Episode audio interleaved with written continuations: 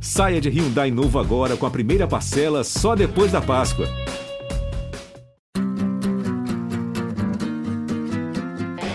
Olha Allen. Vamos nessa, olha a chance, abriu pela direita, é no gol, olha o gol, bateu, olha o gol, olha o gol, olha o gol, gol! Adriano é o nome dele! Pegou, largou, tá viva dentro da grande área, o Fernandão bate, gol! Faz o gol, garoto. Faz o gol, faz o gol, faz o gol, faz o gol. É no gol, é no gol, é no gol. É do Inter. Torcedor Colorado, iniciando mais um podcast aqui em Gé. Globo, episódio 248. O Internacional, depois de 10 rodadas, voltou a vencer no Campeonato Brasileiro. Foi com raça, foi com postura, foi com entrega e foi com doses de bom futebol. O Inter virou para cima do São Paulo, um dos finalistas da Copa do Brasil, e agora respira nos pontos corridos. O Inter, momentaneamente, é o décimo colocado. E venceu com heróis improváveis, gols de Bustos e René. Estamos aqui ao lado de Luca Pumes, torcedor influenciador, o homem do Portão 7, o filho do seu Josué, e temos uma convidada especial, e eu peço licença, Luca Pumes, porque eu vou apresentar a nossa convidada. E ela também é influenciadora colorada e pela primeira vez participará conosco numa data especial. Afinal de contas, o Inter voltou a vencer. Monique Vilborn, seja bem-vinda. Um grande abraço. Olá, Bruno, Luca, a todos que estão ouvindo. É um grande prazer, ainda mais porque estamos marcando aí o retorno após uma parada FIFA e a gente fica com saudade de ver o nosso Colorado em campo. É aquela relação de amor e ódio, a gente não abandona.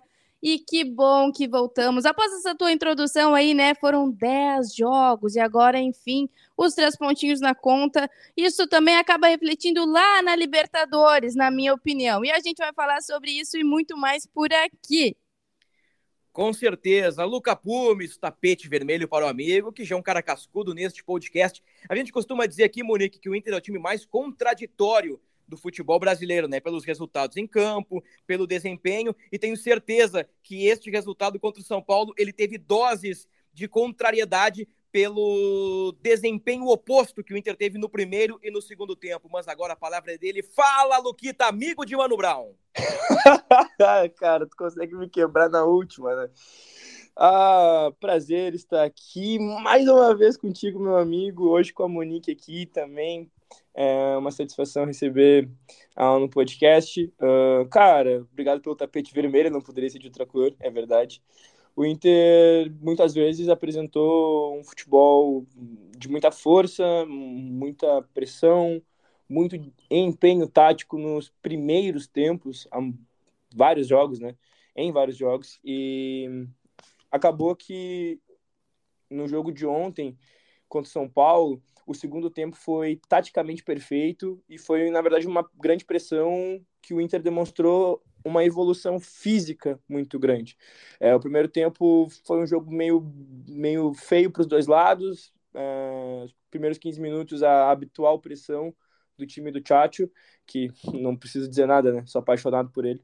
É, e acabou que a, a, a, essa pressão, essa amplitude do Inter foi diminuindo aos poucos, mas defensivamente o Inter não errava. E aí numa falha individual do Kehler, que, enfim, é, a gente sabe muito bem é, o, o, os motivos e as obviedades que fizeram o Inter precisar buscar outros goleiros é, para substituir ele, mas ele fez questão de lembrar mais uma vez, e aí a gente saiu perdendo. No segundo tempo, é, o Inter surpreendeu eu achei que não ia ter tanta força física, tanto desempenho tático quanto teve. Colocou o São Paulo para se defender o tempo todo, encaixotou realmente é, o tricolor paulista e a gente pôde sair com a vitória em dois gols que foram marcados por heróis improváveis pelos nossos laterais, mas o envolvimento que o Inter fez no meio de campo para anular o meio de campo de São Paulo é a grande referência do jogo, eu acho.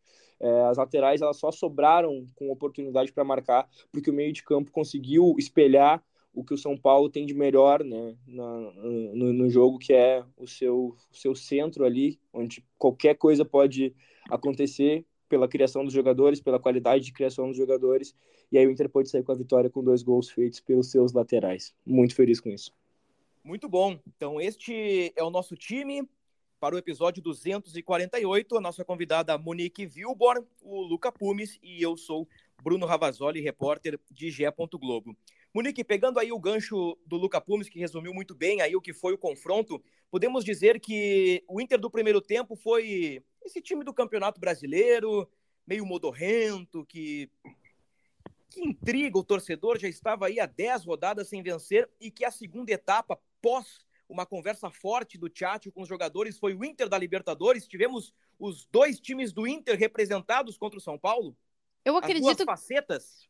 Eu acredito que essa definição é simplesmente perfeita. E gostei muito também desse panorama que o Pumes traçou, porque a gente falava muito sobre bons desempenhos do Inter nas primeiras etapas, e ontem foi o oposto. Apesar de ter ido muito bem é, nos primeiros 15, 20 minutos da partida, depois foi no segundo tempo que o Inter simplesmente não deu uh, grandes chances para o São Paulo. Isso anima demais o torcedor, porque aí a gente vê também isso que o, o Luca destacou sobre essa melhora física, sobre esse fator físico, que há muito tempo também a gente nem cita mais a preparação física, ou seja, tá tudo indo bem na preparação física, porque é como arbitragem, né? Se a gente não cita a arbitragem, é sinal de que a arbitragem foi bem. Se a gente não cita a preparação física, é sinal de que a preparação física tá boa.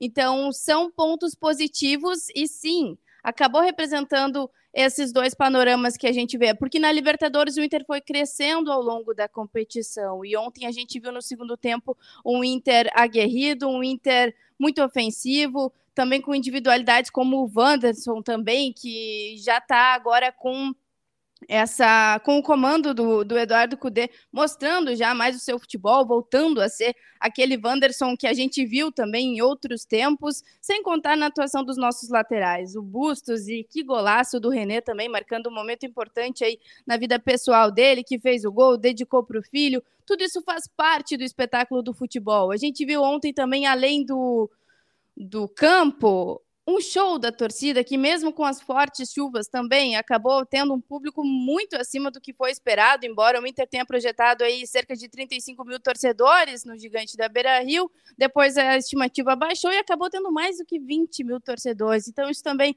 Palmas para esse torcedor, um movimento muito bonito também que o Inter fez para arrecadar doações, isso precisa ser falado, porque a gente está falando aqui uhum. do Clube do Povo. Então, um momento muito triste no Rio Grande do Sul.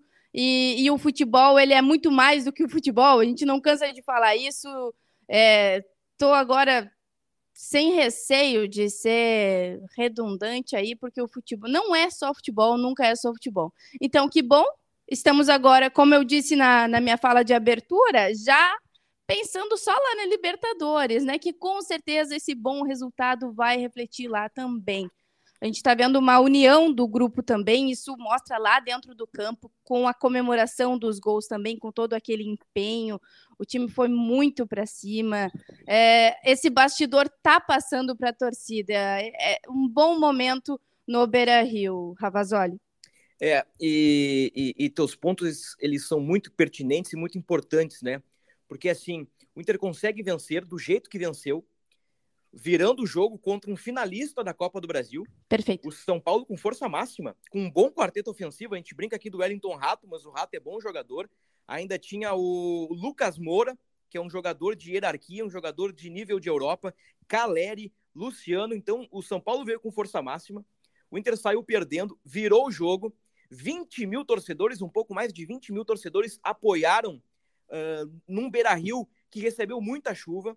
E, e eu acompanhei a partida dos pupitres e o jogo inteiro foi aquele spray, hora um pouquinho mais forte, hora um pouquinho mais fraco, mas choveu durante todo o jogo. O Rio Grande do Sul vem passando por isso e, e, além disso as doações, né? Então esse teu ponto aí, Monique, ele é muito importante. Digamos que foi uma noite perfeita, né? Uh, porque o Inter conseguiu ter o apoio do, do, torcedor, o Inter conseguiu vencer e o Inter ainda conseguiu ajudar os, os, as famílias atingidas pelas enchentes. E isso, isso é realmente muito bacana. Agora, Ô, Ravazoli, ah. É, só entrando rasgando aí, né? Porque aí tu falou sobre a noite perfeita. E aí a gente tem uma figura que foi protagonista e não no sentido perfeito. Eu acredito que foi aí só o ponto mais negativo a ser destacado, que infelizmente essa falha grotesca do Kehler, que talvez tenha começado a inviabilizar o Kehler no internacional. É, foi um misto de azar, de confiança, não sei muito bem, porque ao mesmo tempo aquela falha de ao tentar sair jogando, tendo se atrapalhado todo, denota talvez um pouco de confiança, de falta de confiança.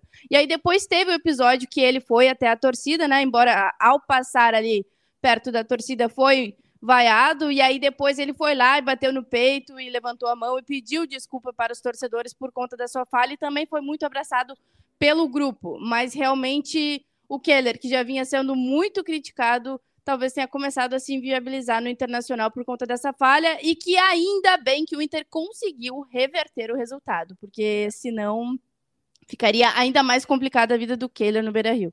Eu, eu, costumo dizer, e, e acho que vocês vão concordar comigo, o Lucas já concordou comigo que todos nós somos resultadistas, né? Porque assim, se o Inter empata o jogo ou se perde para o São Paulo, hoje o podcast ele não seria uh, nesse uh, nessa batida, né? Nessa frequência, nós estaríamos mais uh, críticos, um pouquinho mais azedos, não, não estaríamos tão animados, porque o Inter estaria numa sequência ruim e com certeza estaríamos focando no Kehler, né? Depositando tudo no Kehler. E eu, eu, acho que é importante falar sobre isso. Apesar de, de tudo que citamos aí do, do, do, bom segundo tempo do Inter, da vitória, é importante também salientar um erro grotesco do Kehler, né? Erra um domínio, bola molhada. Podemos aqui colocar os pormenores, mas o Kehler, ele praticamente ou, ou quase compromete um, um, resultado. No segundo tempo, ainda ele solta uma bola dentro, dentro da área, né? Após um cruzamento Isso. ali que que, é, bom, se, se o São Paulo empata ali, aí era o fim do Kehler realmente. Mas assim, o, o, o ambiente para o Kehler tá ficando difícil, né, Luca? Não à toa o Inter trouxe John, que foi destaque em vários jogos, e depois o Inter trouxe Sérgio Rocher, aí sim, né? Esse cara aí é de, de outra prateleira, de outra turma.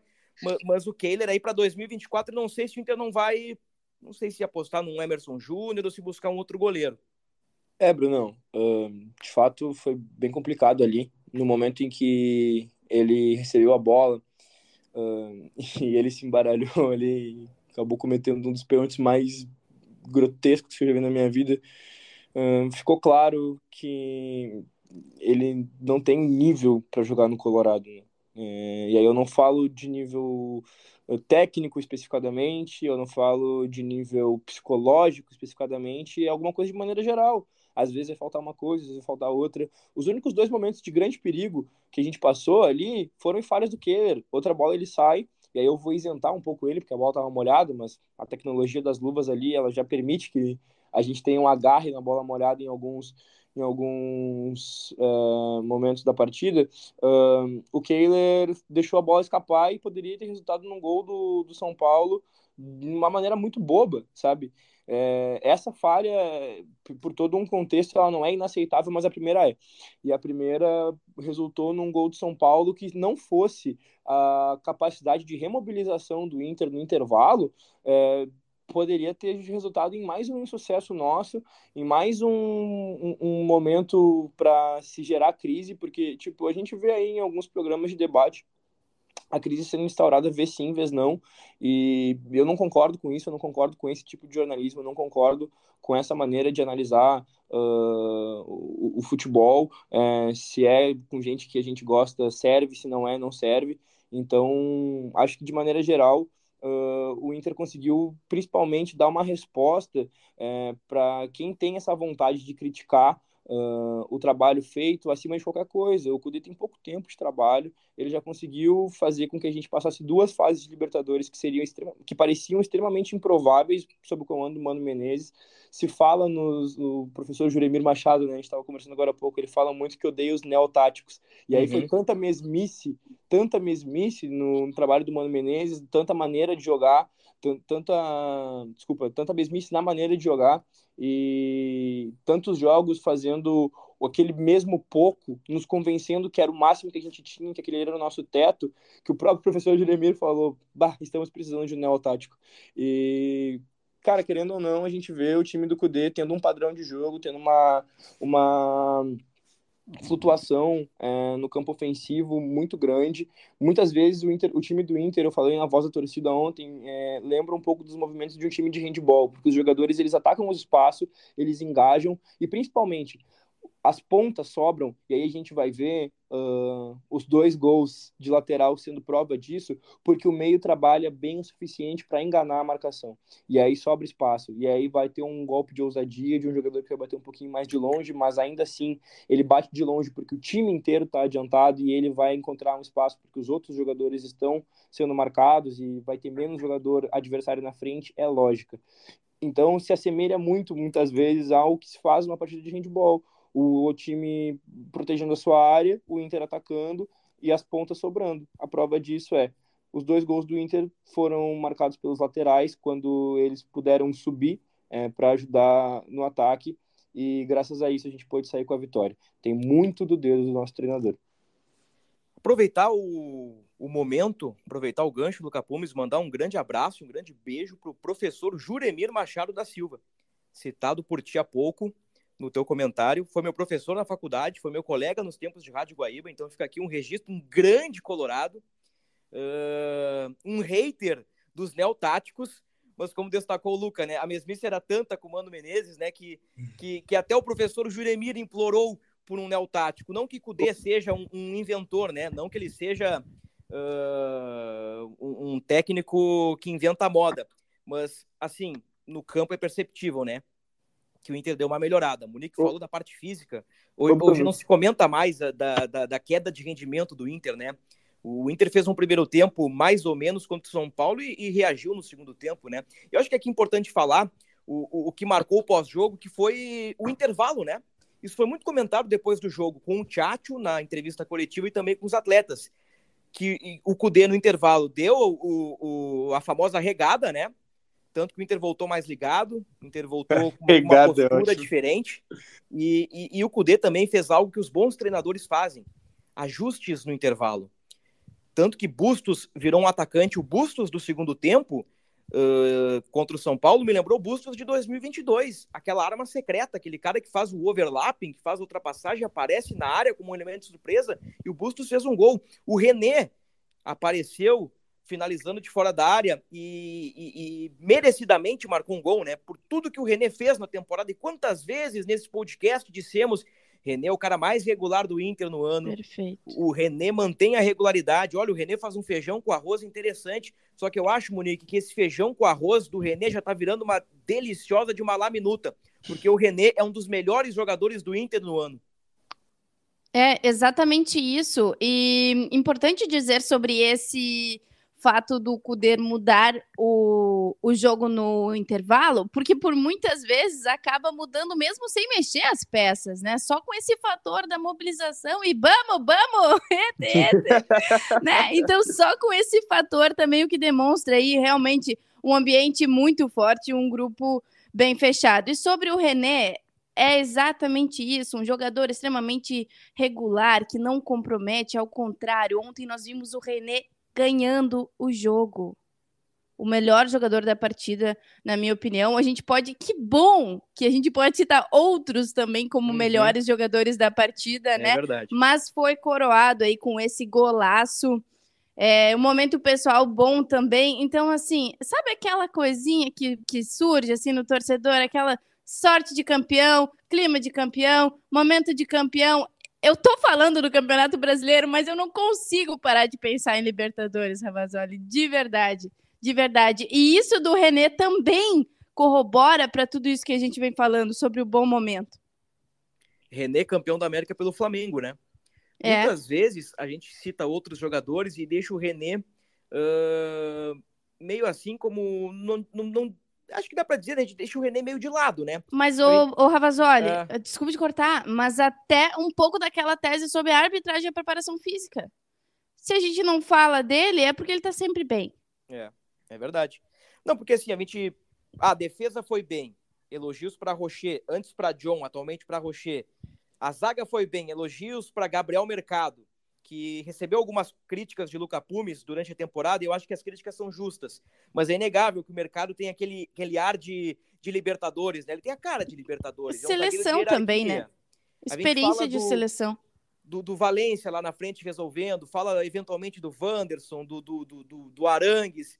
E, e, o René sempre passa assim, despercebido, né? E, e, desta vez, assim, acho que esse gol foi bom pro, pro René receber o holofote e pra gente dizer, cara, o Inter tem um lateral esquerdo muito bom chamado René, que faz, sim, eventualmente ali o seu feijão com arroz, mas também é um jogador importantíssimo na marcação, defensivamente, às vezes fechando como terceiro zagueiro e contra o São Paulo, mandando um balaço, um canhão, um pombo sem asa, Luca Pumes, o que mais? Um, um tiro seco de fora da área, um é, míssil, um é, torpedo. A gente poderia ficar o dia inteiro nessa daí. É, cara, tipo, sabe aquela bola que é, tu até fica meio sem acreditar, né? Ontem era um dia, ontem foi um dia chuvoso, é, um dia difícil pro torcedor.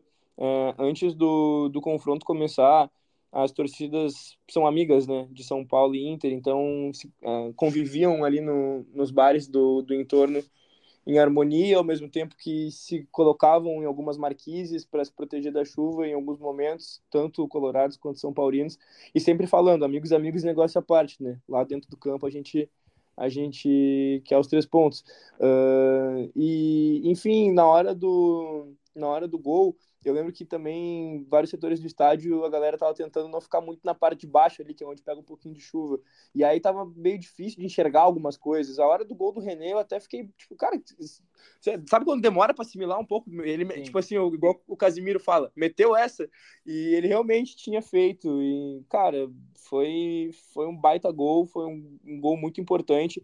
E eu acho que a declaração que ele dá no final do jogo demonstra muito o que, que é uh, essa sinergia que tem presente hoje no Beira Rio entre torcida, time, comissão técnica e todos os, os setores do clube nesse momento, porque uh, ele fala no repórter, me corrija se eu estiver errado, acho que foi Bruno Halper, nosso grande amigo.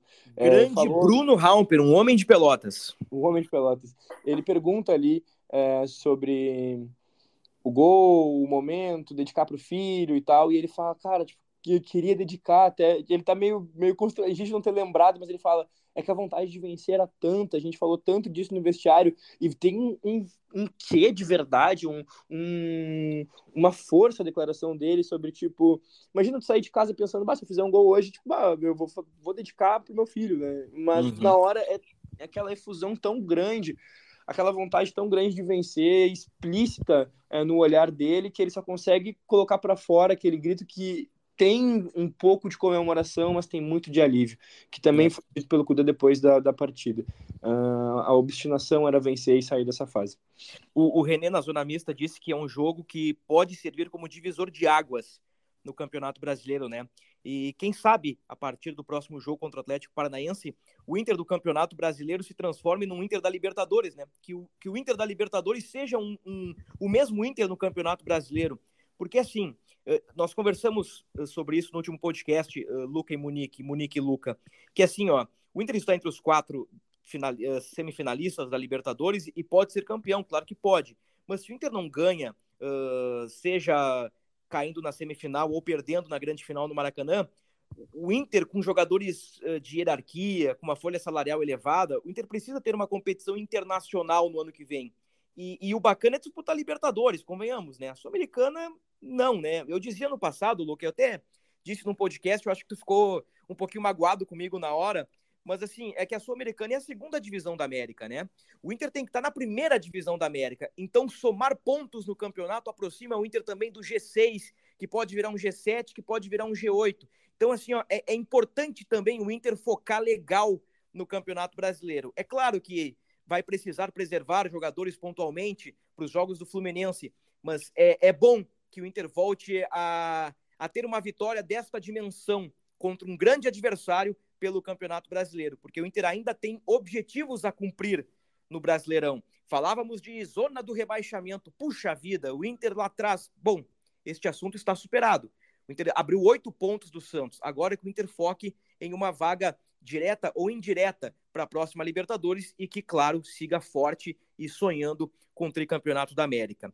Ponto nova linha. Eu quero destacar também que o Inter venceu sem Rocher, Arangues, Valência, Vitão e Johnny.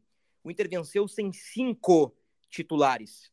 O Inter, sem querer, por obrigação, foi a campo com um time misto. Um misto caliente, um misto morno, e mesmo assim conseguiu um bom resultado. Elogiamos aqui alguns jogadores, elogiamos a performance, citamos os erros de Kehler. Eu também preciso destacar aqui, para ser o chato do rolê, que o Inter precisa corrigir imediatamente o jogo aéreo. O São Paulo cabeceou quatro vezes na área do Inter, três no primeiro tempo, uma o Caleri mandou na trave e uma outra no segundo tempo que o Diego Costa cabeceia à direita do Kehler. Naquele momento o jogo estava 2 a 1 Então o São Paulo teve uh, vantagem no jogo aéreo e, e é preciso corrigir isso. Talvez essa vantagem do rival passe pela estatura, né? Bustos, 1,74. Uh, Malo, 1,73. Mercado, 1,80. René, 1,70 e poucos. A média da linha de defesa do Inter no jogo contra o São Paulo era de 1,73m. E o primeiro volante não era alto. O primeiro volante era o Gabriel Rufi Rufi. Então eu tenho certeza aí que nos próximos treinamentos o, o técnico Eduardo Cudê vai dar uma ênfase neste tema. Ponto nova linha novamente. Vocês sabem que aquele gol do René de fora da área, eu, eu tava esperando. Eu, eu, eu, quando montei meu time no Cartola, eu pensei, cara, tá chovendo. O Inter vai fazer um gol de fora da área. Mas eu não apostei no René para isso, eu apostei no Bruno Henrique. Eu achei que o Bruno Henrique ia soltar o sapato de fora da área e dar a vitória pro Inter. Mas foi o René. Então, Ô, Bruno. eu coloquei ali o Bruno Henrique no cartola, ele fez 2.70, se não me engano, alguma coisa assim. Aí o Alan Patrick, que eu coloquei em outros carnavais, Hum. hum. Munique, fez quase 9 pontos. 8,50, valorizou 76 cartoletas. Né? Deu assistência, desarmou. O Maurício, que eu coloquei outro jogo e quase negativou, fez 9 pontos. Digamos que o Inter teve quatro meio-campistas. Eu escolhi o Bruno Henrique, que foi o cara que menos pontuou, né? Mas faz parte do Cartola, né? É do jogo. É do jogo. Escalasse alguém do Inter, Monique? Pois então, sempre me perguntam sobre isso, como é que fica a parte clubista nessa hora? E eu digo para vocês, claro que pesa um pouquinho, mas eu consigo ser bem racional. Sobre ter escalado alguém, eu coloquei o Luca na reserva, gente. E ele foi só hum, 0,90. Eu acabei apostando mais nos jogadores do Palmeiras, né? Como eu contei antes aqui nos bastidores, eu tô disputando páreo a páreo uma liga, o primeiro lugar dessa liga. E antes estava olhando aqui, porque na outra rodada, na rodada 22, a diferença era de 0,40 do meu adversário. Eu na segunda posição e o meu adversário na primeira posição. E sabem o prêmio dessa liga? Uma Hum. camisa oficial do Internacional. Eu preciso ganhar esse prêmio. E acabei de ver aqui que o meu oponente, né, o meu que eu tô brigando bastante, foi com praticamente todo o time do Palmeiras. E aí só Ah. mexeu um pouquinho no meio. E eu acabei colocando aí na zaga o Léo Pereira do Flamengo, que tomou três, gente. O Flamengo tomou três, o Ah, Atlético É, Paranaense. essa aí eu fiquei surpreso. Eu não esperava que o Flamengo fosse levar três em casa. Que draga que tá o Flamengo, hein? Tá, Não, e o- a O- draga. a, gente, a gente sempre comenta aqui que o Tomás Rames, que, que é um dos membros deste podcast, ele tá mal no Cartola, né? Então a gente sempre corneteia ele na frente dele. Mas como ele não tá no- no, no podcast hoje, é melhor ainda. A gente corneteia pelas costas dele. O, o Tomás colocou o Gabigol de capitão e o Gabigol foi expulso. Oh, meu Deus. Grande Tomás Ramos. Tomás rumo à lanterna da nossa liga, Luca Pumes. Rumo, se Deus quiser, quer dizer, é, que pena, que pena. ô, ô, ô, ô, Brunão, É. eu tive um raciocínio parecido com o teu em relação a, a essa questão da chuva do Inter e eu acabei trocando de última hora. O René ele não era meu lateral. É, eu escalei ele, tive a felicidade de escalar o René, oito pontinhos aí na, na conta do homem, mas eu tinha imaginado já que a gente ia que a gente ia é, precisar colocar algumas bolas na área por causa do, da chuva, que talvez ele pudesse fazer algum cruzamento legal. E não sei, tipo, o Bustos avança mais que ele normalmente, teria me dado um bom resultado também se eu tivesse colocado ele, porque também fez gol, mas me tocou muito, pensei, bah, tô sentindo alguma coisa do René hoje. E aí escalei ele e escalei o Wanderson também. É, o Wanderson fez 13,90, não me ajudou muito, mas uh, pelo menos valorizou um pouquinho aqui, ele valorizou 003 cartoletas, é alguma Qua- coisa. Quase nada, mas valorizou pelo menos. E, do, e, do- e dos jogos que já foram, eu escalei um jogador do Flamengo, que foi o Gerson, que fez 1,30, desvalorizou também aqui. É, mas, enfim, uh, um abraço pro Tomás. Ô, ô, gente, e aí, isso é muito verdade, o que o, o Ravazoli falou sobre, por vezes a gente coloca, por exemplo, o Alan Patrick e o Maurício diversas vezes já figuraram no meu time no Cartola e não foram também. Eu tô com o, o dedinho podre, sabe? Porque aí se eu escalo eles, eles não vão também. E dessa vez, nessa rodada, o Alan Patrick fez 8,50, o Maurício fez 9 pontos e o Bustos, que também já várias vezes escalei, fez 11,30 nessa rodada. E eu juro para vocês, eu olhei para a figurinha do Bustos, eu olhei, só que aí fiquei com receio de arriscar, porque eu tô disputando ali, né? E aí uma mexidinha errada pode às vezes comprometer e depois fica muito difícil de, de buscar. Mas que bom, né? Que bom aí que a gente tem todas essas uh, esses bons scouts aí dos nossos jogadores do Colorado. É, o, Eu- o Maurício fica, fica evidente o bom futebol dele, porque ele fez nove pontos é, sem dar assistência e sem fazer gol, né? Ele É. teve duas finalizações defendidas, quatro desarmes, uma finalização para fora e duas faltas sofridas. Bem participativo no jogo. Ah, teve uma oportunidade no começo ali que foi a melhor melhor das oportunidades do primeiro tempo, de maneira geral, até o momento do pênalti, que vamos é, tentar esquecer um pouquinho nesse momento. E, enfim, ele acabou não aproveitando, mas foi uma boa escapada do Inter, é, mais, em mais um envolvimento tático. É, já que a gente falou também é, daquela lógica resultadista, queria falar, é, só para retomar um ponto, que, pô, é, o time do Cudê, de alguma maneira, ele, ele demonstra muitas formas de chegar ao ataque. E se o Inter não tivesse é, vencido a partida ontem, o que, que seria hoje? Seria muito pau no Cudê. Então, tipo, graças a Deus a vitória aconteceu. E é- é- o pau no Cudê é forte demais, né? É, muito forte, é forte. muito As forte, cri- tático. seria, o homem seria criticado, né? É, é. E É aí, isso que o Luca quis dizer. é isso aí. E é, é como soa mal, como soa Só mal. só mal, só mal. Mas, mas... Mas é que a quinta série tá na veia, né? É, a gente não é. larga a quinta Não, série. é, Pode falar. Monique, então, eu consigo ver o sorriso no rosto do Bruno Ravazoli, mesmo tanto de longe. E eu sei que isso aconteceu. Porque eu, eu, eu sinto na respiração dele um ar de deboche que eu já conheço. Mas, Mas, o que enfim, ficou evidente também isso. foi a tua carteirinha que tu tirou assim e colocou na tua frente, né? De defensor de Eduardo Cudê, da Total. Associação dos Defensores de Eduardo Cudê. Não, o, o, o Luca é um cudesista. É, A preocupação dele, Ravazoli, era o Cudê tomar pau hoje. Era essa a preocupação. E não Claro, vai tomar. Imagina, o, o, o, o cara tá, tipo assim, ó. O que ele não pode fazer é entrar em campo e fazer gol. Ele dá todas as armas pro time lá e fazer. Aí o time não faz hoje o que quer ser. Ah, esse treinador que não vence. Mas a grande questão é, vencemos. E aí, a, a- sobre a carteirinha, eu fui, eu fui metade ansiedade e metade empolgação pela volta dele desde o dia que ele foi embora. Eu amo Eduardo Cudê. Eu, eu gostei muito e eu quero trazer aqui as aspas de Eduardo Cudê da declaração que ele deu sobre o DNA do Inter, né? E Uhum. Isso é o mais importante, ter um grupo muito inteligente, com muita qualidade e muita gana. Como sempre falo, para mim é muito importante que o torcedor se sinta identificado. O DNA principal desse clube é brigar por cada bola como se fosse a última. Essa foi a declaração de Eduardo Cudê e que assim seja nas duas competições, né? Não só na Libertadores e agora a gente começa a acreditar que vai ser assim no Campeonato Brasileiro também. Tomara que sim, né? Porque é importante que o Inter figure na zona de Libertadores. Que o Inter fica ali na sexta, sétima, oitava posição, porque assim, ó, num raciocínio rápido, é G4, né? Aí vamos lá, o Flamengo, que tá meio bamba, mas vai lá, o Flamengo ganha do São Paulo. E o Flamengo fica ali entre os quatro, já é G5.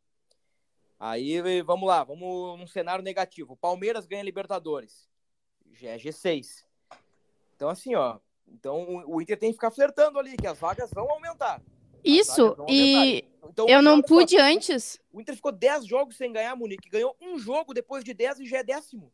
Sim, exatamente. E eu não pude comentar a tua fala sobre a Sul-Americana ser a segunda divisão da América. Eu concordo muito com isso e eu entendo e respeito a opinião do torcedor que acredita que seria melhor o Inter ter ficado, porque lembram que isso aconteceu muito agora, sobre o Inter cair para poder jogar a Sul-Americana e quem sabe ganhar o título, porque de tanto tempo que o Inter está sem título, de tanta ânsia que o torcedor tinha de terminar essa seca. E agora vejam, a gente está com reais chances do título da Libertadores, que sim, esse é o lugar do Internacional. É na primeira divisão da América, é na Copa Libertadores, a gente não pode torcer para o Inter não estar na Libertadores e estar na Sul-Americana por ter mais chances de título. Isso não é do tamanho do Internacional, com todo respeito ao torcedor que pensa diferente. É, eu concordo plenamente. Abrir mão de uma Libertadores para ir para uma Sul-Americana porque, uh, aspas, tem mais chances de ganhar, isso aí não é, não, é, não é da grandeza do Inter. Esse papo aí, para mim, não cola. Eu não, prefiro cair nas é oitavas da Libertadores do que ser um semifinalista, como foi o São Paulo, por exemplo, na Sul-Americana. Tem que, tem que jogar. O Inter tem que jogar competição grande. O Inter, primeiro, tem que voltar a ganhar. Primeiro, não, porque o Inter pode ganhar Libertadores antes de voltar a ganhar Galchão. Mas, assim, 2024, o Inter tem que voltar a ganhar Galchão. o Inter tem que, digamos assim, voltar a ter a hierarquia dentro do seu estado. O Inter tem que voltar a competir forte na Copa do Brasil, que faz tempo que o Inter não compete. O Inter precisa estar jogando Libertadores com frequência e disputar o Campeonato Brasileiro. É assim, hoje parece parece um discurso fora da realidade, né? Porque o Inter ele, ele não ganha o galchão, ele, ele cai precocemente na Copa do Brasil. Ano passado até disputou o Brasileirão, mas caiu nas quartas da Sul-Americana. Mas Vamos voltar alguns anos ali, 2006, 2010, nos anos áureos, Luca Pumes e Munique. O Inter disputava tudo a fuzel. Exato. O Inter disputava a Copa do Brasil, o Inter disputava o Campeonato Brasileiro, o Inter disputava a Libertadores, o Inter sempre estava envolvido nas grandes competições, o Inter sempre estava entre os melhores. Eu acho que eh, esse papo aí do Cudê de DNA, de, de, de, de união, o Luca falou muito bem, o, os jogadores realmente compraram a ideia do Cudê, tá uma união bem legal ali. E o Inter precisava voltar a vencer no Campeonato Brasileiro para deixar alguns pensamentos negativos para trás. E eu acho que a partir de agora isso pode acontecer. Então é assim, ó, é, é focar no título da Libertadores, ano que vem focar para ganhar gauchão, focar para ir longe na Copa do Brasil, Brasileirão, e hoje o Inter tem uma barca muito boa, né? Se lá atrás, lá atrás que eu digo, o primeiro semestre, o, o Mano Menezes olhava para trás e tinha Baralhas, Jean Dias, Gabriel Barros, Estevam. Hoje o Cudê olha para trás e tem no banco Bruno Henrique, ele tem Luiz Adriano, ele tem Hugo Malo, ele tem Johnny eventualmente, ele tem Gabriel Rufi Rufi, ou seja, o Inter também deu uma encorpada legal no segundo semestre. Eu conversava com o Fernando Becker sobre isso ontem. Impressionante como o Inter acertou nas contratações, né? Tardiamente, o Inter contratou tardiamente, o Inter contratou os caras em agosto, mas o Inter acertou. Bruno Henrique é um baita jogador. Bruno é um baita Henrique jogador. E é antes tarde jogador. do que mais tarde, né? Eu só quero complementar, antes do, do Pumes falar, é, sobre as competições, o quanto me toca também e me pega demais a gente ter ganho esse jogo ontem do São Paulo, que tá finalista da Copa do Brasil. A gente ganhou com, uh, com menos cinco, né? Menos cinco titulares. Cinco titulares e ainda Pedro Henrique e Luiz Adriano fora. Exatamente. Do São Paulo que estava titular do time que vai a campo contra o Flamengo nessa final da Copa do Brasil e foi tão precoce a nossa eliminação, então não tem como não ter essa dorzinha, esse calcanhar de Aquiles aí por essa eliminação na Copa do Brasil. Mas claro, vamos pensar em Libertadores, vamos voltar os olhos aqui para o Campeonato Brasileiro. Mas o futebol ele é feito de resultados, né? Então daqui a pouco se Inter tropeça mais três, quatro rodadas, eu estou sempre colocando a vírgula aqui. E eu coloco essa vírgula porque o Inter colocou essa vírgula o ano inteiro, né? O, o, o, Inter sempre que foi dar uma embaladinha em 2023, seja o do Mano ou do Cudê, o Inter sempre colocou uma vírgula. No caso do Inter do Cudê no Campeonato Brasileiro, né? Porque o Inter da Libertadores com o Cudê, ele, ele sempre foi muito bem, mesmo quando perdeu lá na Argentina. Mesmo quando perdeu lá na Argentina. Então, assim, o, o que eu tô querendo dizer com isso é, é que o Inter não pode baixar agora. O Inter não pode começar a tropeçar de novo no campeonato. O Inter tem que agora dar uma guinada. Para chegar confiante contra o Fluminense no Maracanã, chegar confiante contra o Fluminense no Beira-Rio e chegar mais confiante ainda, se tudo der certo, numa eventual final, ou contra Palmeiras ou contra Boca Juniors. Aproveitando a tua presença, Monique, caso o Inter vá para a final da Libertadores, quem seria o melhor, ou pior, ou mais difícil, menos difícil adversário, Palmeiras ou Boca? Eu acredito que o Palmeiras tenha mais time, um momento melhor, mas seria gigante ganhar uma Libertadores da América tendo superado o River Plate e também o Boca Juniors. Ah, tem um Torceria gostinho, né? demais, apesar da camisa que sim, pesa muito, né, na hora de, uma- de um jogo decisivo contra o Boca Juniors, mas ia ser demais ganhar essa Libertadores ah, tendo passado por esses adversários, né, da forma como foi. Mas eu acredito que vai dar Palmeiras aí, então ficamos na expectativa por uma final entre Palmeiras e Inter e aí Inter campeão. O, o Inter agora vai ter uma semana de treinos, um pouco menos, né? Ele vai ter, como o Inter tá de folga nesta quinta e joga na próxima quinta, ele vai ter aí cinco treinamentos até o jogo contra o Atlético Paranaense. Aí vem um dilema, né? Aí eu te pergunto, Luca Pumes, pensa comigo. Estamos no dia que dia hoje? 13, 14? 14. 14. Estamos no dia 14 de setembro. O Inter joga no dia 21 de setembro contra o Atlético Paranaense no gramado sintético. E depois joga no dia 27, seis dias depois contra o Fluminense no Maracanã. É um dilema, né? Visto que o gramado sintético do Atlético Paranaense sempre gera um receio, sempre gera cuidados. Aí é é força máxima, aí é poupar os principais jogadores. Como é que tu achas que o Inter vai vai planejar os próximos dois compromissos, Luca Pumes? Olha, como o Inter vai planejar, eu não sei. Mas eu acho que ele deveria. é, Ah, pergunta difícil. Eu ia responder com convicção, mas eu até pensei um pouquinho melhor. É difícil, né? É, é- é que assim, ó, vamos lá.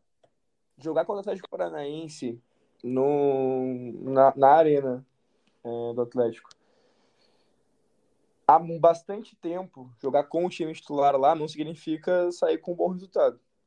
É, o Inter volta, volta e meia com, com o empate de lá.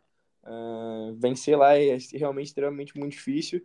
E aí a gente pode ter algum problema. Mas, bah, tendo em vista que é uma semana de diferença, cara, tipo, uh, é aquela coisa de bota o time para jogar, até para para não perder tanto ritmo, bota o time para jogar com, com força máxima. E se alguém sentir, tipo, bah, é, é uma dor muito muito fraca, tá, mas assim, ó, na menor das preocupações troca. Principalmente aqueles que são os pilares das equipes e que não e que não. Como é que eu vou falar, cara? É, não vou dizer que não tem substitutos à altura, mas que não há uma reposição exata para eles. Porque, por exemplo, ao Ener Valência, não existe uma reposição exata ao Ener Valência. Tipo, é, Na teoria existe com o Luiz Adriano, né? é, mas São são, diferentes. caracter- são características diferentes. Por isso É. que eu não falo sobre a altura. Agora, Rocher, o Inter não tem uma reposição à altura. Não tem. Vide, vide o que aconteceu na última partida. Eu acho que são circunstâncias diferentes. Não ter uma reposição ah, à altura e não ter um substituto exato para a sua função. É, na sua maneira de jogar, com a sua característica. São situações diferentes. Ah, então, esses jogadores que são pilares da equipe, ah, principalmente ah, o, Alan Patrick, o Arangues, o Valência, o Rocher, os selecionáveis, né? Mais o Vitão, que também é um selecionável, né? Tipo, mas que, enfim, machucou. Maurício também é. É, Maurício, esses jogadores, eh, assim, ó, na, na menor das preocupações, o Inter precisa muito, muito cuidar. Então, eu, eu acho que é mais um, um cuidado que, é- que necessita ser aspirado durante a partida, mas o Inter precisa botar a sua força máxima para jogar. No caso, botar a gurizada para jogar uns 60, 70 minutos. Mas, a princípio, força máxima. É, é isso aí. Não, quem, ti- É. não, quem tiver condição de ir até o final, Eu que vá. contigo. Mas assim, ó, sentiu alguma coisa, viu que tá sendo caçado, ou que o confronto tá, tá muito físico em cima de algum jogador específico, vai lá e tira ele. O, o Atlético vai saber também disso. Que o Inter vai querer cuidar desses jogadores. Não vou dizer que o Atlético vai bater no Inter, mas, ó, mano, a gente sabe como, como é uma estratégia de um futebol brasileiro. Assim, sabe a- que, que, que, que o time que ele pode ser assustado, porque ele tem o porquê de se assustar, tu vai lá, tu dá uma ou duas chegadas mais firmes, tu pode fazer um jogador que nem se machucou sair do jogo pelo cuidado, entende? a, a gente falou bastante do lado do Inter, né? Mas tenho certeza que lá no podcast GE São Paulo, o pessoal tá dizendo: tudo bem, o São Paulo levou a virada do Inter, o São Paulo não ganha de ninguém fora de casa. Aliás, o São Paulo não ganhou de ninguém realmente fora de casa. O São Paulo não tem nenhuma vitória fora de casa no Campeonato Brasileiro. mas o cara pode dizer, é, pois é, mas os caras estavam com a cabeça no domingo na final da Copa do Brasil contra o Flamengo. Então, assim, o que o São Paulo passou no Beira-Rio é o que o Inter vai passar em Curitiba. Mesmo que vá com força máxima. Eu quero te ouvir, Monique, qual é, como é que fica esse dilema aí pro Inter? Tem que poupar os caras, mesmo com o Fluminense só uma semana depois, ou põe todo mundo para jogar para tentar chegar todo mundo confiante? Eu estava ouvindo atentamente aqui vocês e, e, concordo no sentido de, ao menor detalhe, a menor possibilidade de algum desses caras citados aí sentir, precisa tirar esses caras. Quem sabe a gente envolve eles em plástico bolha, faz alguma coisa assim para que eles não se machuquem, porque a gente não pode correr esse risco. E aí eu falo que, com tranquilidade, a gente pode sim preservar algumas peças para esse jogo. É, eu sei que o confronto é muito difícil, tem essa questão do gramado sintético, tem também um retrospecto chato contra o Atlético Paranaense, mas ontem a gente viu um Inter que estava sem peças muito importantes e que fez um, uma excelente partida contra o, o São Paulo, que estava com o time completo. Então, sim, o São Paulo estava com um pouco essa questão da cabeça na decisão da Copa do Brasil. Isso vai pesar, sim, lá no jogo contra o Atlético Paranaense. Acredito que o Paranaense também vai levar isso em consideração sobre usar essa questão de talvez chegar mais forte é, nos nossos principais jogadores. Então, por isso que eu falo que eu imagino que o Tchatcho vai preservar algumas peças e com razão. E aí, que bom que o Tchatcho recebe o salário dele para definir essa questão aí, porque nessa hora é muito bom estar tá aqui na minha cadeira só fazendo tese sobre isso, né? Porque Sim. é uma decisão complicada, gente. Mas vejam só, né? Temos aqui uh, Luca Pumes e eu pensamos que o, o, o não, não, não correto, né? Mas talvez o ideal uh, fosse escalar força máxima. A Monique já vem com uma visão diferente, né? Então é, é realmente um dilema, né? É. Um dilema que o Tchatcho tem. Ah, o gramado sintético ali, vai Ener Valência, vai Rocher, vai Arantes. Puxa, mas se acontece algo com esses caras contra o Fluminense, Tá, mas espera um pouquinho, o Ender Valência não joga desde, desde a eliminatória lá contra o Uruguai, que o jogo foi nesta terça-feira, né? Mas na próxima semana, o Valência não joga há tantos dias. Como é que esse cara vai chegar sem ritmo de jogo? Então é, é realmente né, um dilema do a possibilidade de, de arriscar um dos destaques do time versus ritmo de jogo, versus também aquilo que conversamos, né? A necessidade de se aproximar do G6 versus uh, a prioridade que é a Libertadores, mas a Monique matou a charada, né? O Tchatcho ganha um salário bem gordinho, né? Então o Tchatcho vai resolver essa parada pra gente. É, e assim, agora tu vinha falando sobre se machucar, e aí eu lembrei da seleção, né? A gente vê o jogo quase com um desfibrilador do lado do Ener Valência jogando pela seleção, até mesmo o Rocher, porque a nossa maior preocupação é não perder esses caras para os jogos é. tão importantes. A gente viu aí o Vidal, por exemplo, que se machucou jogando pela é. seleção. Então, é assim, ó, batendo na madeira, não sei se vocês estão ouvindo aqui, ó. Tô batendo na madeira para que isso não aconteça por aqui. Ô, ô Monique, para a gente encaminhar o encerramento, eu quero que tu falasse, falasse um pouquinho mais de cartola aí. Umas dicas para o pessoal. Bom, estamos agora em meio de uma rodada, né? E, bom, todos os jogos difíceis, né? Com exceção, quando eu digo exceção, é tudo no campo teórico, tá? Torcedor do Goiás. Um abraço para quem torce pro Goiás aí, mas o Palmeiras é o favoritaço da rodada, né? Então, no meu time lá, tem o Mike, eu tenho. Eu, putz, eu não botei o Rafael Veiga, eu vi hoje que o Veiga vai jogar, mas tudo bem. É, eu tirei é. ele também, que droga, era meu capitão. Eu é o meu capitão. Eu ele botei o Arthur de capitão. Então, assim, o, o, pessoal apostou tudo no Palmeiras, né? Mas o que, que pode dar de dica pro pessoal aí? O que, que tem de, de coisa legal acontecendo no Cartola? O Cartola é, é, assim, é o melhor fantasy game do Brasil, né, gente? Isso não é novidade para ninguém e é o que nos diverte aí ao longo das rodadas. E a gente tem, por exemplo, como dica, o Ser Cartoleiro Pro. Agora tem o valor promocional aí também. Então, vale muito a pena, porque a gente tem toda uma questão de vantagens e a cada temporada o, a equipe do Cartola também traz uh, inovações, né? Esse ano tem a questão dos scouts que está diferente, a gente vê quem está valorizando e desvalorizando em tempo real. Então são muitas vantagens, além de ter também a possibilidade de consultar o painel de dados do Gato Mestre, são muitas vantagens e benefícios que quem é cartoleiro Pro tem acesso. E sobre as escalações especificamente, é muito importante, é o que eu sempre faço, usar o hack do goleiro, né? Colocar um goleiro que está é, suspenso, que não vai jogar, que tenha certeza que não vai jogar e colocar outro goleiro no banco para que esse goleiro não, para que tu nunca desvalorize, né, nunca negative o, o uhum. goleiro. E aí a gente analisa sempre os jogadores mais regulares. A gente consegue analisar toda a rodada, a questão dos desarmes, das chances de gol. Então, por exemplo, o Rafael Veiga, o próprio Arrascaeta também sempre sempre figura aí como os mais escalados. Tem também a questão das defesas, né? Sempre procurar também os jogadores mais propensos a não tomar gol para que tenha um SG, que tu já sai com cinco pontos aí do SG. Sobre a escalação para essa rodada estava complicado, porque muita gente foi no time do Palmeiras, mas é importante também tu procurar diferenciar algumas peças, né, para que não fique na mesmice. Tem que ser corajoso também. Dos covardes a história não fala. Então é ousadia e alegria até no Cartola.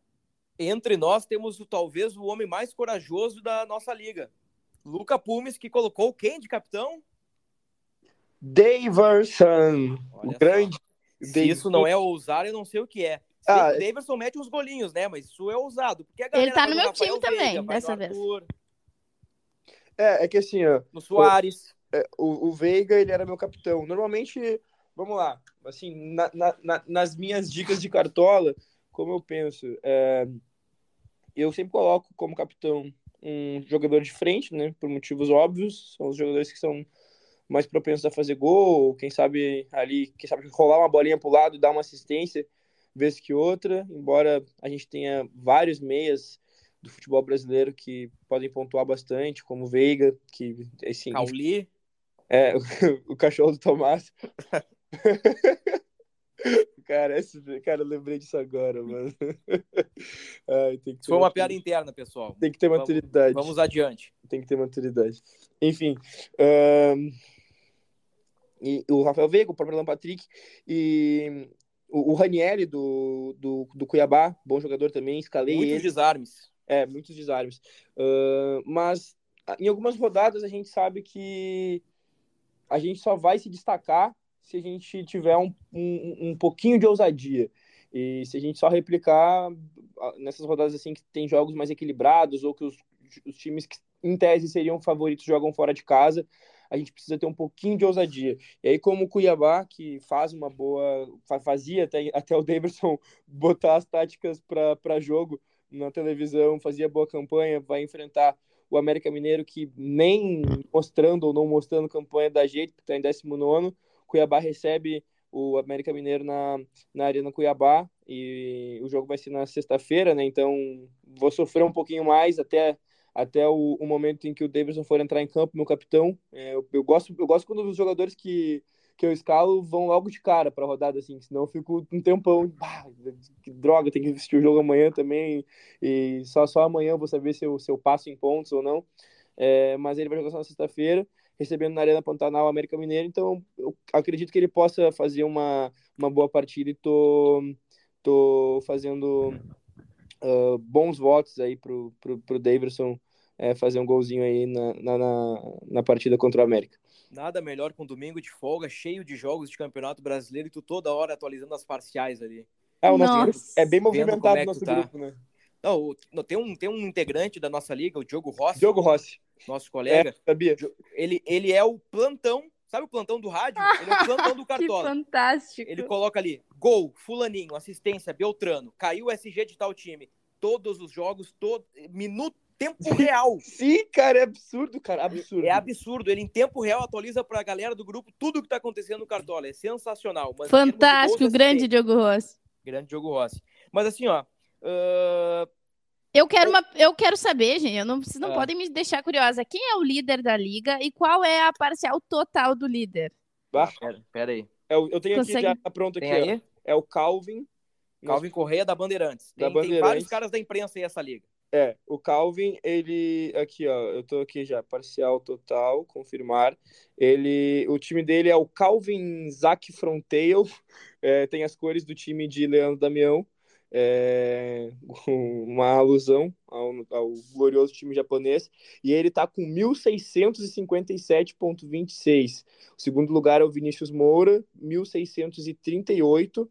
Uh, peraí que eu cliquei num, num push 91, 1638.91. Em terceiro, o Pedro Alt, Nosso É. colega de G1 aqui. 1628.51. E em quarto lugar, o grande cavalo paraguaio, João Victor Teixeira, com seu Esporte Clube Refugo, que começou fazendo uma liga fantástica e perdeu a liderança e apenas cai nesse momento. E, e quantos jogadores pontuados tem o Calvin Correa nessa, nessa rodada? O Calvin Correa nessa rodada, ele tem três. Ele tem. Não, ele tem um jogador só. O Léo Pereira. Ah, ele tá, ele tá tri bem. Eu ia estar brigando nas cabeças aí, tá? Eu tô com 1.644 com 26, o Calvin tá com 1.650. Não, seria a E dois né? jogadores nessa rodada. É, tu estaria entre o Calvin e o Vinícius. Estaria na segunda, ó, a Munique estaria na segunda posição na nossa liga, brigando pau a pau pela liderança. Isso aí. Vai, tô- ia ser emoção até o fim, Olha, até a Eu, última eu tô rodada. com 1.500 ou 1.400 e lá vai pico. Eu tô em oitavo, tô 140 pontos atrás do Calvin. Não, eu tô com, eu, eu tô com 1.300 e pouco. Cara, teve uma rodada ou duas aí que eu fiz 20 e poucos pontos e aí afundou a barca. É. Afundou a barca. Eu- eu- teve uma rodada que eu escalei um, um, um atacante e ele não jogou e o reserva não jogou também. Meu última- Deus. Eu tinha quatro jogadores do São Paulo e o São Paulo não jogou na rodada. Ah, O quadro da dor. adiaram o jogo de São Paulo, né? Mas assim, Uhum. ó, falamos há pouco do, do, do fazer diferente, né? Mas às vezes ousar é fazer o óbvio. Quem é o artilheiro do Campeonato Brasileiro? Tiquinho Soares. Quem é o melhor jogador do Botafogo, líder do Campeonato Brasileiro? Tiquinho Soares. Apenas eu escalei Tiquinho Soares na rodada. Então vamos ver se vai dar certo. Olha aí, ó. Às vezes o ousar é também fazer o óbvio. Eu achei que todo mundo ia no Tiquinho. Vamos, vamos, foi. vamos, vamos, vamos aproveitar aqui rapidinho, já que a gente tá brincando disso. Vamos comparar o time do, Cal, do Calvin. Calvin Isaac é forte. Vamos lá, É, do Calvin e da Monique na rodada? Pra mim, Vamos. Tá, Adorei essa brincadeira. vamos lá que eu tô com o espírito do, do, do brincalhão nesse momento. Eu vou escalar o time do Calvin nesse momento. Ah, vamos, vamos jogador a jogador, beleza? Olha Tá. só, Luca Pumes, o homem do Portão 7, filho do seu Josué, amigo de Mano Brown e um brincalhão. Tá, tá, tá aberto aí, Monique? Sim, Tá, o goleiro Lucas Perry. eu também. Lateral Juninho Capixaba. Eu também. Depois Mike do Palmeiras. Sim, Léo Pereira do Flamengo também. e Gustavo Gomes. Ah, eu é o Luan. É, Bom, Tá. mas são dois do Palmeiras, né? Dois do Palmeiras, não vai mudar tanto. É que o Gustavo, o Gustavo Gomes tem muita chance de fazer gol também. é, ele, eu tava, ele tava, como é que eu vou dizer? Ele tava ali em- como dúvida, né? É, Isso. Pela data FIFA. Depois PP do Grêmio. Eu é o Gerson. É, eu também escalei ele. Rafael Veiga, capitão. Eu também, Rafael Veiga, capitão. Arias, Fluminense. Também. E o ataque com Veguete, Vasco. Não, o meu tá o Daverson. Acho que a aposta foi o Veguete e pra mim é o, o Daverson. É que ele tem o Davidson também aqui. Tá. E, o, e o Marcos Leonardo. Ah, então ficou bem diferente. Eu tô com o Rony e o Arthur, os dois do Palmeiras, e aí o Daverson tá igual. E o técnico Abel Ferreira. Eu também. No banco, só, é, o goleiro. Everton. É porque é, isso é coisa de quem estuda os scouts. É. E daí vai Hum, diferenciando algumas peças ali pra tentar fazer o diferente, né? Como, Não, né? não à toa a. Monique brigaria pelo título na nossa liga, né? É, Ah, eu não. adoro, sério, eu adoro muito o Cartola em e ficar Cartola, vendo tudo. Eu, eu sou, eu, eu guardo gás. Eu faço o primeiro turno sempre ruim, no segundo tempo, no segundo turno eu costumo dar um sprint, mas nunca é o suficiente pra brigar. Vamos ver. Vamos ver o que acontece. Mas é isso, muito bom esse papo de cartola, hein? Vamos Adorei. Vamos fazer o seguinte, a próxima vez agora, próximo podcast, um pré-rodada, daí vai ter que ser um pré, daí tem que ser malandro, Luca Pumes. A gente faz um pré-rodada com a Monique Pra e a pegar a gente- escalação. e aí a gente acolhe todas as dicas, óbvio. É, Eu, eu tô sempre à Espero. disposição, É, sempre. Pra falar de Inter, de futebol, de Cartola, é um prazer. A gente nem vê o tempo passar, né? Então, pra fechar de Inter, Luca Pumes, uma nota pro teu xará Luca, que jogou pela primeira vez como titular com o Cudê. Ah, cara, tipo, não- foi tão acionado assim. ah, vou fechar num 6 pra ele aí. Tá bom, tá de bom tamanho. Ah, Monique, Só, só fazendo Ah. uma justiça a mim mesmo, é, eu falei que eu tava com 1.300 e poucos, não, eu tô com 1.450 pontos nesse momento. Eu falei menos do que eu tinha, só pra não deixar tão feio pra mim mesmo, por minha própria culpa. Não, não, bora lá, vamos corrigir isso aí, tá certo. Então tá. Temos um recorde de tempo do podcast, quase uma hora. Passou muito rápido. Passou rápido, né? É, que estamos falando de Inter e de Cartola, né? Daqui a pouco vai bater 8 da noite, nós vamos estar 3 horas de podcast aqui falando de Inter e de Cartola. E dá pra É fazer. verdade.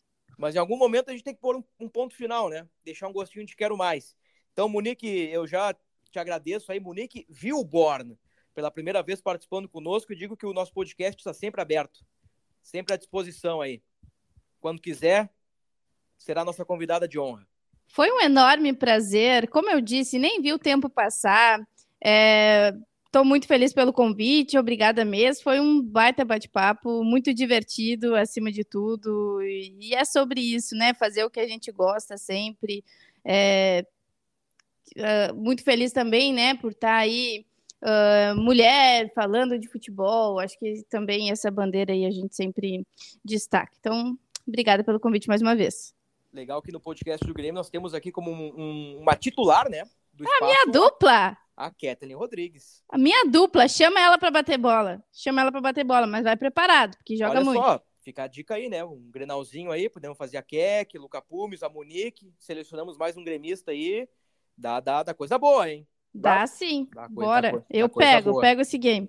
Fazer, Então fazer tá. aquele campeonatinho de dupla, vai eu no gol, a Monique na, na linha, a Kek arruma um goleiro e a gente vê quem. Olha, baita quadro. É isso aí. Dá Boa. pra fazer. Meu amigo Puma, muito obrigado. Eu que te agradeço, meu amigo. É sempre lindo estar aqui. É, vamos que vamos. E que a Monique possa comparecer uma vez no nosso estúdio, né? Ver como é que é a fantástica fábrica de fazer podcast que é quando a gente grava presencialmente. Feitoria, com certeza. Fica aí o convite para Monique para que participe de um podcast presencial e também de um podcast ao vivo, né? Que eventualmente aqui, geralmente depois de, de grandes jogos, né? Com certeza, após Libertadores, teremos aqui um, um podcast ao vivo para não só para o Brasil, mas para o mundo. Então tá. Obrigado, Monique. Obrigado, Luca Pumes. Obrigado, torcedor colorado. Ponto final no podcast 248. Voltamos na próxima semana com tudo sobre o Inter. Mais informações em g.globo barra internacional e g.globo barra RS. Até a próxima!